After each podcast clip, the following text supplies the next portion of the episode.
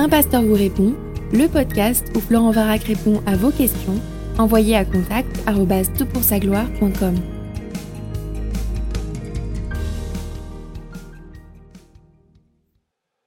La question de ce podcast, c'est la suivante. Coucou Florent, on a eu pas mal de réactions sur un article sur différents profils de personnes qui ne fréquentaient pas l'église locale. Beaucoup trouvent dommage qu'on passe sous silence les manquements de l'église qui pousseraient les chrétiens à partir. En réponse, est-ce que tu pourrais traiter de cette question dans Un pasteur vous répond Quelles sont les conditions pour quitter son église locale Ou autrement dit, existe-t-il de bonnes raisons de le faire? Waouh Je vais me faire beaucoup d'amis avec cette question. Alors elle est épineuse et euh, l'écriture est très claire. N'abandonnons pas notre assemblée comme c'est la coutume de quelques-uns, mais exhortons-nous mutuellement, et cela d'autant plus que vous voyez le jour s'approcher. Hébreu 10, 25, ce n'est pas moi qui le dis, c'est l'écriture. Donc, euh, je, je, formulerai la chose un petit peu différemment que la question. C'est-à-dire, quitter une assemblée, c'est quitter le peuple de Dieu. C'est pas trop possible en fait, parce que c'est dans le contexte du peuple de Dieu, avec toutes ses imperfections, euh, que nous apprenons à tempérer nos ambitions, nos caractères, euh, euh, nos, jugements, et que nous, grandissons et nous démontrons que Christ n'est pas mort en vain, puisque non seulement il est mort pour les péchés, mais il est mort pour créer une nouvelle humanité. Il n'y a que l'Église qui rassemble des gens tellement différents, qui est un témoignage de la grandeur de la rédemption qui est en Jésus-Christ. Il n'existe aucun groupe aussi hétérogène que l'Église, et qui puisse euh, témoigner d'un amour qui transcende les, goûts et les couleurs euh, et les personnalités des uns et des autres. Donc, euh, je suis un peu gêné de dire est-ce qu'on peut quitter l'Église? En tant que peuple de Dieu. Je crois que c'est un vrai problème que de quitter une Église parce que cela témoigne d'une incompréhension de qui est Jésus et quelle est l'intention de Dieu pour son peuple dans toute son imperfection. D'ailleurs, Israël qui a précédé l'Église, je crois que l'Église est distincte d'Israël, n'a jamais été parfait, l'Église n'a jamais été parfaite, elle ne le sera que lorsqu'elle paraîtra dans la gloire sans tache ni ride au moment du mariage, puisque l'Église est présentée, c'est une des grandes métaphores de l'Église dans euh, le Nouveau Testament, l'Église est présentée comme l'épouse de Christ. Alors on ne peut pas quitter l'épouse de Christ parce que ça pourrait indiquer que l'on est séparé de façon très euh, intime de la personne même de Christ. Donc je vais reformuler la question en disant, est-ce qu'on ne pourrait pas plutôt euh, poser la question, est dans quelles conditions est-ce qu'il serait euh, nécessaire de changer d'église ou de changer d'église locale? Mais je pense que de s'abstenir d'église simplement parce qu'on a été déçu par les églises, ça pose un vrai problème de, fond. Alors il y a parfois des endroits qui sont des déserts ecclésiaux euh, et où il n'y a pas, grand, euh, grand nombre d'églises et les choix sont restreints et c'est pas toujours évident. Alors comment faire? Alors j'aimerais évoquer les mauvaises raisons qui conduiraient quelqu'un à changer d'église locale et puis ensuite j'aimerais évoquer des raisons plus ou moins compréhensibles, plus ou moins valides et enfin j'évoquerai des raisons possibles et peut-être parfois nécessaires pour changer d'église. Alors, je, le dis aussi, il euh, faut que tu saches, enfin, si tu écoutes ce podcast, tu sais déjà peut-être que j'ai été pasteur d'une église pendant plus de 20 ans, que je suis maintenant un des responsables, un des anciens d'une implantation d'église, que j'ai en charge euh, dans le contexte de ma mission euh, la formation de pasteur, que je vois dans pas mal de coins du monde les, les souffrances des églises, les souffrances des pasteurs, qu'il n'y a aucun pasteur de parfait, il n'y a aucune église de parfaite, et c'est compliqué, franchement c'est compliqué. Mais ceci dit, voilà quelques mauvaises raisons de euh, ne plus aller dans son église locale ou de changer d'église locale. Il y en a qui estiment que la culture musicale de l'église ne leur euh, convient pas. Alors, euh, ça c'est vraiment amusant parce que je me demande quelle culture musicale serait souhaitable. parfois, quand les gens me posent la question, j'ai sur mon téléphone les chants tel qu'il pouvait probablement être chanté du temps de David, euh, euh, le, roi David, hein, qui a écrit un certain nombre de psaumes qui étaient chantés dans le, dans le temple.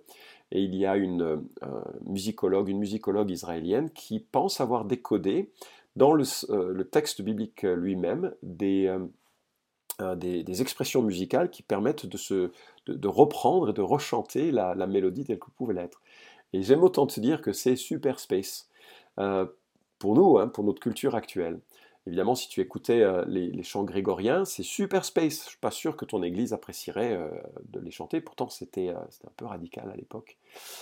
et bref, y a, la culture musicale, elle est, ce qu'elle est. Elle est le reflet de, choix totalement enfin souvent légitime, parce que je, pense que l'accent doit être porté non pas sur le, enfin doit être porté sur la vérité des chants que nous chantons et que ça doit être enrobé d'une musicalité qui est compréhensible pour nous. Il y a une dimension culturelle indéniable. Mais, euh, et donc on peut faire évoluer les choses, et, mais c'est quand même un choix de, goût et de couleur, quoi. C'est pas, pas aussi fondamental. Donc ça me semble une mauvaise raison de changer d'église parce qu'on n'aime pas la louange, le type de louange. Deuxième raison, la personnalité du pasteur et des anciens, ou des anciens d'ailleurs. On n'aime pas quelqu'un et donc on s'en va parce que euh, on n'aime pas la, manière dont il s'habille, on n'aime pas les illustrations qu'il utilise, on n'aime pas son, maniérisme. Hélas, je crains que nous n'ayons pas apprécié l'apôtre Paul, euh, qui était assez intense dans ses prédications, et il y avait certaines églises d'ailleurs qui, refusaient son autorité parce qu'ils le trouvaient un petit peu trop euh, problématique dans sa personnalité. Et effectivement, il y a certaines personnalités qui, qui pourraient mériter d'être améliorées, et je me dis, le, quand je regarde les choses ainsi, je me dis que la mienne est, déjà beaucoup de déficiences et a le besoin d'être améliorée aussi. Ce n'est pas forcément un, bon repère. Troisième euh, raison, l'architecture ou l'absence d'architecture des lieux de culte. C'est vrai que les églises évangéliques ont souvent peu de moyens et que parfois on se réunit dans des garages et que ce n'est pas, pas toujours euh, une bonne chose. Alors, si tout le monde. Euh, moi, je me souviens des débuts de notre vie d'église à Villeurbanne. On, avait, on, avait, on était dans un lieu de culte absolument infâme, à demi enterré. On n'avait même pas l'argent pour, refaire les murs. Enfin, c'était assez problématique. Et, euh, et, puis ensuite, on a pu trouver un autre local euh, après avoir amélioré celui-ci. Et puis, mais cet autre local qui était plus grand, c'était une ancienne usine. C'était horrible. C'est froid en, hiver, chaud en, été. Et je me souviens d'une banquière qui est arrivée parce que son, petit copain fréquentait l'église. Et euh, c'était une, banquière qui venait, une femme très, très jolie, très bien habillée, propre à son habitude aussi euh, sociale. Hein. Et, euh, et, chaque pas qu'elle faisait, on, voyait son visage se décomposer parce qu'elle disait c'est pas vrai, c'est pas possible. Euh, mais heureusement, elle a, vu au-delà du local et de l'architecture, peu, déficiente, euh, l'accueil chaleureux, la réflexion sur, euh, sur, la personne de Dieu, sur l'Évangile. Aujourd'hui, avec son mari, ils aiment le Seigneur et, forment un couple vraiment remarquable. Bon, voilà, vaut mieux rentrer dans cette église et puis contribuer à son changement que de la fuir à cause de ça. Très souvent, en fait, c'est peut-être des raisons plus importantes, il y a eu un conflit entre les membres. Donc euh, la quatrième raison euh, mauvaise pour quitter une église, c'est qu'il y a un conflit qui n'a pas été euh, résolu. Alors c'est vrai que parfois c'est le cas, hein. même Paul et Barnabas n'ont pas su dépasser leurs différences, et ça fait partie des réalités qui, de, de, la vie. Mais ce serait tellement mieux qu'on apprenne à résoudre les conflits, qu'on apprenne à pardonner, qu'on apprenne à repartir sur de mauvaises bases. Je suis conscient que ça exige beaucoup de maturité, je suis conscient que ça exige aussi beaucoup d'abnégation de soi et que c'est pas évident tout ça. Et en même temps, euh, quelle victoire de Christ et de l'Esprit Saint lorsque des hommes et des femmes arrivent à se regarder dans les yeux et de reconnaître leurs péchés, leurs fautes, leurs manquements, et de dire, puisque Christ m'a pardonné abondamment, je te pardonne abondamment. Euh, et bien sûr, il y aura un temps pour récupérer la confiance, mais toujours est-il que ça fait partie des, des plus belles choses qu'une Église puisse vivre. Malheureusement, ça fait partie des choses rares. Enfin, cinquième raison, euh, et ça, ça m'est souvent arrivé en tant que pasteur, des gens viennent, sont venus me voir en disant, voilà, il y a plusieurs choses dans cette église qui doivent changer, sinon je pars. Ben, à partir du moment où on rentre dans cette démarche un peu bras de fer avec une église, euh, ce sera jamais suffisant. Euh, je ne peux pas apporter un changement D'ailleurs, c'est un peu problématique quand une personne veut des changements, que faire des 200, 300 ou 50 personnes qui, 1000, euh, je ne sais pas, selon la taille de l'Église, qui ne voudraient pas forcément de ce changement. Donc déjà, ça nous place dans une situation vachement compliquée. Et puis en, plus, là, il y a une attitude de cœur.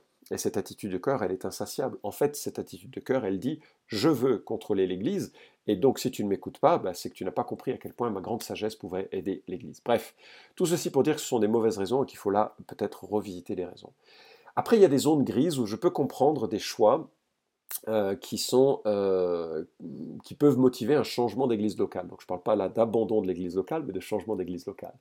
La première euh, de ces raisons, c'est que les services d'une église sont insuffisants dans la situation dans laquelle je me trouve. Par exemple, lorsqu'il n'y a pas de groupe de jeunes et que j'ai des jeunes qui, ont, qui sont adolescents ou préadolescents et qui vont vraiment avoir besoin d'un encouragement euh, dans leur, parce qu'ils sont fragiles dans leur foi, je, crois que je peux comprendre un changement d'église locale parce que euh, c'est super important que les jeunes soient encadrés. Alors parfois c'est pas possible parce qu'il n'y a pas beaucoup d'églises autour, il faut alors s'assurer qu'il y a des participations à des camps, euh, que vous-même en tant que parent, vous, vous, investissiez en tant que cuisinier, en tant que, en tant qu'aide, en tant que moniteur pour que ces camps puissent perdurer, que vous financiez ce genre de structure et ce genre de, de, ministère. Mais bon, je, peux réaliser que c'est un, un, danger hein, pour, pour, pour les enfants que, nous avons. Deuxièmement, il y a la distance géographique qui fait que voilà, on a déménagé dans un endroit, on va changer d'église, ça semble un peu pertinent. Je peux aussi comprendre ceux qui décident de faire les efforts de, de rester. Troisièmement, il peut y avoir une vision différente de la vie de l'église, mais sur, sur des points vraiment imparfaits. Alors, il n'existe aucune vision parfaite hein, des choses, et puis encore moins une mise en pratique parfaite de, la vie de l'Église, mais je peux comprendre une Église qui a juste comme perspective le statu quo. On fait des animations, des prédications et des prières, et la scène, et puis c'est tout. Et on se dit, waouh, en fait, il n'y a pas de vie dans cette Église, hein. tu as la réputation d'être vivante, mais tu es morte, hein, on pourrait dire, avec les, propos de, Jésus dans, l'Apocalypse. Euh, je, peux comprendre qu'il y ait un, désir de vivre dans une église qui incarne un mouvement, si on a soi-même envie euh, d'y participer. En même temps, ça peut aussi être l'occasion de venir non pas comme une menace auprès des anciens, mais de dire est-ce que vous souhaiteriez que je participe avec vous à l'élaboration d'un projet d'église pour qu'il y ait une vivification, une revivification un renouveau pardon, de la vie de l'Église? n'est pas très très français ce que je viens de dire. Et puis, euh, une quatrième zone grise, s'il y a des euh, points conséquents de doctrine qui vous sont importants, mais euh, et qui ne sont pas partagés par la vie de l'Église. Alors là, les curseurs sont différents. Par exemple, quelqu'un peut dire, voilà, je fais partie d'une Église amillénariste, alors que je suis prémillénariste, mais comme c'est pas un point essentiel de la manière de vivre de l'Église ou de l'enseignement quotidien ou hebdomadaire de l'Église, moi, ça me va bien de vivre avec ça. Je suis conscient qu'il y a quelques différences et c'est pas, pas très grave. Euh, et donc, dans, la, dans la plupart des cas, ce genre de différence, c'est pas gênant. Mais il peut arriver qu'il y ait des, euh, des, doctrines qui, parce qu'elles sont élevées comme étant centrales, alors qu'elles sont peut-être secondaires dans l'écriture, une personne qui ne partagerait pas cette doctrine se sentirait un petit peu mal à l'aise. Euh, par exemple, moi je, je pense qu'il y a certaines églises adventistes dont les pasteurs sont profondément ancrés dans l'écriture et qui prêche l'évangile de Jésus-Christ, la grâce par, par, le sacrifice de Jésus, et non pas par, par le suivi de certaines lois de l'Ancien Testament ou certaines règles alimentaires, mais qui euh, apprécie euh, vivre selon les traditions qui sont les leurs, je pense que je pourrais vivre dans cela si ces traditions ne devenaient pas la, loi des Mèdes et des Perses, euh, mais qu'il y aurait une certaine flexibilité. Mais à partir du moment où ces lois deviennent euh, des, choses fondamentales, je crois que je, ne pourrais pas. Donc voilà, les curseurs seraient à placer euh, différemment selon les uns et les autres, selon la manière dont c'est vécu dans une église. Alors, ayant posé cela, quelles pourraient être les bonnes raisons et même les raisons nécessaires de changer d'église? Eh bien, la première raison que je voudrais souligner, c'est un gouvernement autocratique du pasteur. C'est-à-dire qu'il n'y a aucune approbation de l'Assemblée et il n'y a aucune collégialité dans les décisions. C'est un danger. Alors au début, ça commence toujours bien. Un pasteur visionnaire, charismatique, là je parle dans le sens de sa personnalité, euh, qui, mène de grands projets, qui, suscite l'adhésion. Et puis petit à petit, parce qu'il a du succès, le succès c'est un poison comme, euh, comme le parfum l'est quand on le digère, quand on l'avale, et parce qu'il a du succès, commence à penser que euh, lui et Dieu ne font qu'un et que le Saint-Esprit parle au travers de lui. Et là, il y, a un vrai danger. Donc quand tu es dans une église où tu vois que le pasteur prend tous les pouvoirs, euh, qu'il n'accepte aucune remarque et qu'il n'accepte pas la critique ou qu'il ne la euh, prend pas en compte ou bien qu'il la met de côté systématiquement, ça devient une secte, il faut que tu fuis en fait. Deuxièmement, une gestion financière manipulatrice ou douteuse. Je connais des pasteurs, ou j'ai entendu plutôt parler de pasteurs qui allaient chez les membres réclamer leurs offrandes. Pour qu'on leur, on leur laisse cette offrande personnellement en liquide, c'est plus une église, c'est une secte qui euh, traite les membres pour son intérêt personnel. Tu dois fuir de telles églises, et ce ne sont pas des pasteurs ni des serviteurs de Dieu, ce sont des gens qui... Euh, ont monté une religion à but lucratif. Euh, troisièmement, un pasteur qui dicte ce que les gens doivent vivre en dehors de ce que l'Écriture enseigne. après, il y a des pasteurs qui sont un peu plus pesants, exhortatifs que d'autres, et ça, ça fait partie des personnalités que l'on a. Mais si un pasteur t'exhorte, je ne sais pas moi, à ne pas commettre de meurtre, il a raison. Il faut que tu l'écoutes. Mais si un pasteur exige de toi que tu portes des chaussettes jaunes, ou que tu travailles tes week-ends dans un camp qu'ils sont en train de rénover, ou que tu exerces tel ministère, c'est un gourou c'est un système euh, qui se met en place, qui exige une soumission inappropriée. Un pasteur qui exigerait de toi ou qui t'encouragerait, euh, indépendamment de ta volonté, à épouser telle ou telle personne, etc. Il faut que tu fuis. C'est un, plus une église. Euh, alors, autant j'ai essayé d'être souple vis-à-vis des différences doctrinales, autant la minimisation des points majeurs et la maximisation des points les plus secondaires pose un problème dans une église, ça, ce serait une bonne raison de changer. Je, vois certains pasteurs qui euh, euh, vraiment sont, euh, sont pas du tout là où il faudrait au niveau de l'autorité des Écritures, de l'inhérence de l'Écriture, du salut par la grâce seule qui engendre un changement profond, un changement de royauté vers Christ, qui sont légers sur la divinité de Christ, etc. Alors, quand quelqu'un minimise ses doctrines centrales, il faut que tu fuis, c'est un, vrai problème, et tu le vois par la manière dont il met en avant des choses un peu obscures de l'écriture. Il va passer beaucoup plus de temps à, traiter des 70 euh, semaines de Daniel 9 que de Colossiens chapitre 1, chapitre 2, chapitre 3, et puis tout le reste de Colossiens. Euh, tu vois ce que je veux dire? Il va prendre des petites choses euh, un, petit peu, un petit peu difficiles à comprendre, il va en faire un système sur lequel il se déclare aux spécialistes, au mépris de tout ce qui est secondaire. Et donc, euh, ça, il faut fuir. Autre perspective, il existe, me dit-on, des églises qui sont de plus en plus euh, kumbaya, avec euh, une minimisation de l'enseignement biblique, où la Bible, je me souviens d'être un jour allé dans une église qui pourtant avait une réputation dynamique, et le pasteur a cité trois versets, une citation de Gandhi, une autre citation de je ne sais plus qui. Enfin, et, c'était d'une légèreté et d'un humanisme absolument épouvantable. En fait, ce c'est pas une église et il faut fuir euh, l'absence d'enseignement biblique.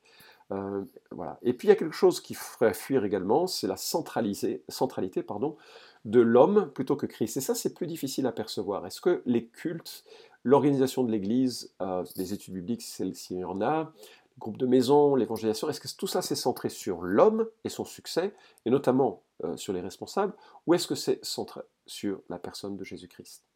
Voilà, alors écoute, j'ai écrit euh, deux articles sur trois gens qui ont été publiés sur euh, Tout pour sa gloire. Je crois qu'ils s'intitulent Portrait de, leader.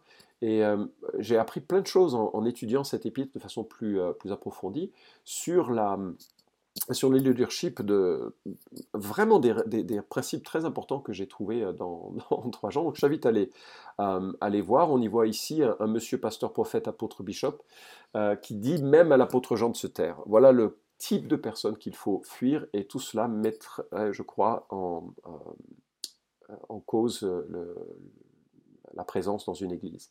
Je pourrais rajouter d'autres choses. Euh, je dis que j'ai quand même mis beaucoup l'accent sur les responsables de l'église, mais euh, parce que les responsables, petit à petit, lorsqu'ils influencent une église, ils créent une culture. Il y a certaines cultures aussi qui sont toxiques.